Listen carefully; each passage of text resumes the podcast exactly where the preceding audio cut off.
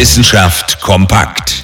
Sie wollen eine neue Sprache lernen, können sich aber nicht für eine entscheiden? Wie wäre es denn zum Beispiel mit der Sprache asiatischer Elefanten? Aber Achtung, die Elefantensprache ist um einiges komplizierter als gedacht. Bisher war klar, Elefanten haben einen Rüssel und einen Mund. Ihre Laute kommen entweder aus dem Rüssel oder aus dem Mund. Neueste Aufnahmen mit modernen Schalldruckkameras zeigen aber, die Elefanten können durchaus Mund und Rüssel gleichzeitig einsetzen. Und sie tun das auch, selten aber doch. Dabei entstehen sogenannte nasale Laute. Ganz schön schlau. Immerhin haben die Elefanten mit ihrem Rüssel die längste Nase der Welt.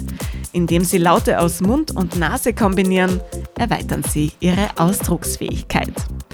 Nasallaute kennen Sie ja vielleicht schon aus dem Französischen oder aus dem Schönbrunner Deutsch. Oder Sie lernen sie eben jetzt kennen im Kurs für Elefantensprache. Na dann, Terrain! Interessante Themen aus Naturwissenschaft und Technik.